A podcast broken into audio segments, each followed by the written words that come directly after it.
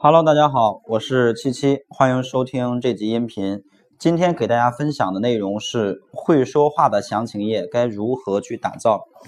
呃，如果你想跟更多的淘宝掌柜交流、学习、分享的话，请一定要加入我们的 QQ 群，群号是六幺八六三五幺，在群里我们共同的去学习、进步和分享。呃，同时我们也提供更加系统的付费培训课程，了解的话也可以进群联系群管理。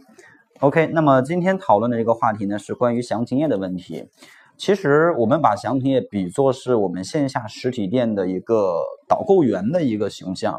也就是说，我们更多希望详情页来实现的个目的是什么呢？就是让他通过详情页来了解我们的产品，以及更加的去多方位的了解啊，让买家来提升下单购买的这样的一个欲望。所以实际上呢，详情页它。它在我们的线下实体店当中，其实是扮演了一种导购的角色，只不过对作为我们的淘宝店铺的详情页而言，它不能说话，它只是以图文或者最多我可以加上一些视频的方式来去呈现出来的。所以呢，我们如何的来去把这个东西，就是说，嗯。文字的或者图片的一个方式，能够更好的体现给我们的消费者，或者去更大的来转化我们的这个买家，这是我们的详情页要去实现的目的。然后今天呢，跟大家分享一下详情页去设计的时候的一个排版布局的问题，我分为上中下三个部分来给大家讲。作为上边的一个一个部分，或者说比较靠前的位置啊，那这个位置呢是黄金位置，为什么呢？因为绝大多数的买家可能都不会说，呃，把你的详情页浏览完啊，更多会通过你前几屏的内容啊来去决定是不是还继续停留在我们的页面当中。所以呢，比较靠前的位置是非常重要的，我们需要在靠前的位置来最大化的吸引客户。呃，留住顾客，并且呢，让顾客能够最大化的往下去浏览我们的这个产品。所以在顶部的位置，我们可以去呃以场景化的方式来体现。因为买家买东西嘛，他更多是哎可能需要用你这个产品来解决一些问题，或者说他希望幻想着这个穿你这件衣服去参加一个什么什么场合的时候，哎，他能够比较得体一些。所以场景化。是现在很多消费者在去买东西的时候一个很硬性的需求，所以呢，我们可以在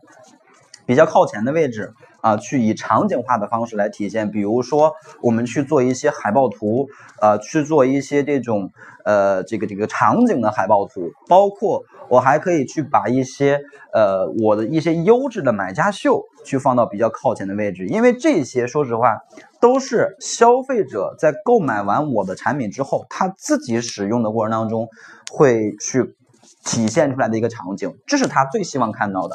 因为我现在来买你的东西，我就是要看到这样的一个结果。哎，我通过比较靠前的位置发现，哎，你这个结果好像还不错，那么我会更有兴趣继续来往下浏览你的产品，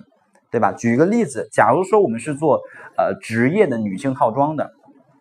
啊，职业女性套装，那这个时候呢，可能我们比较靠前的这张海报图就不能说是一个平铺图，或者说是一个纯白底儿的背景图，而应该是什么？而应该是一张类似于在 CBD 或者是在办公室，然后用有一台笔记本电脑啊，类似于这样的一种场景图去体现出来，才能够更加的去吸引消费者继续来往下浏览。所以这顶部的位置，我们以场景化的方式来吸引消费者继续往下浏览。而对于中间的位置呢，前边我们已经吸引住他了哦，我的这个产品是符合我的场景的。那这个时候我需要让买家更详细的来了解我的这个产品，所以呢，在中间的位置我们就可以以多方位的角度图，比如说正面、侧面、前面、背面、上面、下面，对吧？以及一些细节来全方位的展示我们的产品。所以中间位置其实呢，是买家来了解我们产品细节的一个内容。啊，所以呢，在这个地方，我们可以把自己产品的一些卖点呀，或者说是一些局部的特写图啊，啊，或者是模特的不同的角度图啊，或者说我们的材质介绍，或者是我们的这个尺码介绍等等等等，这样的一些关于产品本质的东西，在中间的位置给买家很详细的介绍出来，这中中间的部位。而对于底部呢？对于底部来讲，买家通过场景、通过细节，已经对我们的产品了解的差不多了。而浏览到最下边，这个时候是一个收尾的工作，也就是说，我希望通过结尾的位置来类似于最后最后一推啊，最后一推的这样的一个感觉，就是最后我激发你一下，让你去付款，对吧？那通过什么样的方式？比如说，我们可以通过一些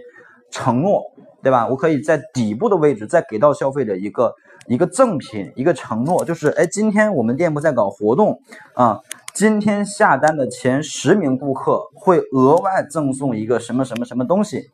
对吧？他。就会有一个紧迫感了，因为他通过浏览上边的一些内容，假如他他比较喜欢的话，其实这个时候他已经有一点点的购买欲望了。而这个时候呢，我们这个活动就相当于一个助燃剂一样，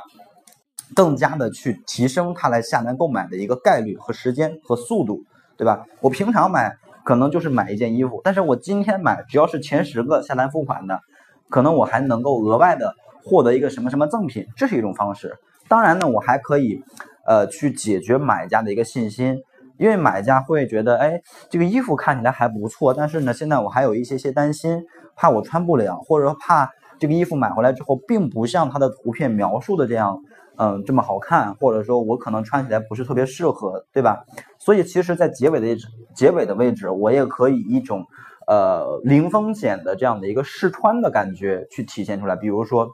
本店所有产品。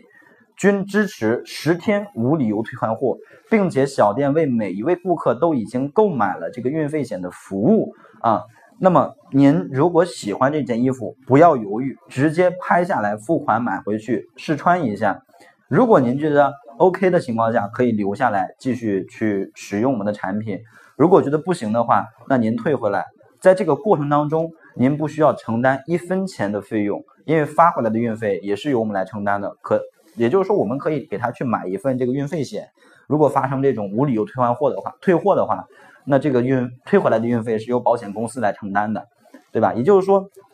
我在结尾的位置啊，把买家去下单的这样的一个顾虑点再一次给他打消掉，让你没有任何顾虑来去购买我的产品。所以实际上呢，这是这才是我们呃去打造一个高转化率，或者说去打造一个。能说话、会说话的详情页的一个排版布局方式，当然呢，这是只是一个大体的模块啊。那我们自己在做这个店铺的详情页的过程当中，由于类目与类目之间人群的这样的一个呃需求点或者关注点的不同，那这个顺序呢，可能有的时候需要稍微的去调整一下。但是大体来讲就是这样的一个顺序，所以希望大家呢听完这个音频之后，能够有一些思考，去思考一下。呃，以消费者的角度啊，站在消费者的角度来思考一下这个问题，就是假如说你是买家，你再去购买你店铺的这类产品的时候，会先关注什么，再关注什么，最后关注什么？按照这样的一个方式来去排版布局，才是更合理的，才是更能够去提升转化率的。